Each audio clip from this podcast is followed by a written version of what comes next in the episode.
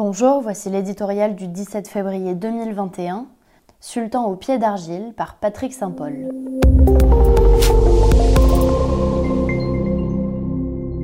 Le nouveau sultan se rêvait en Mehmet le Conquérant. Flattant la fibre nationaliste de son peuple auquel il promet de rendre sa fierté, il brandit des rêves d'empire avec pour modèle le règne ottoman. Recep Tayyip Erdogan a remplacé le sabre par la canonnière et les drones.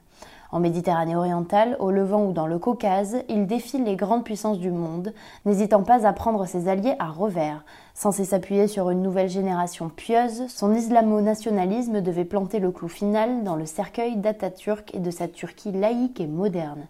Paris perdu, sa génération pieuse et mornée, lassée par la dérive autoritaire de son grand turc, débridé par le putsch avorté de juillet 2016, la jeunesse a soif de liberté. Après les grandes purges et sa prise de contrôle de toutes les institutions, l'université du Bosphore faisait figure de dernier bastion de l'oligarchie intellectuelle pro-occidentale pour le pouvoir turc. La nomination d'un nouveau recteur inféodé à Erdogan a mis le feu aux poudres.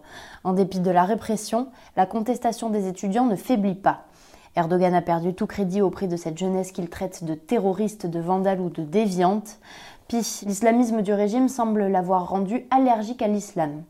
La part des jeunes qui se décrivent comme modernes progresse par rapport à ceux qui se disent religieux.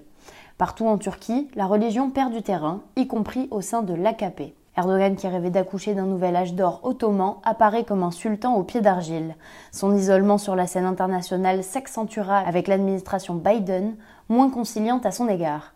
Le divorce avec l'Occident a pour coup la baisse des investissements étrangers qui accélère l'asphyxie de l'économie turque.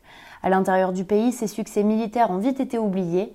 Le soutien de l'AKP a fondu à 30%.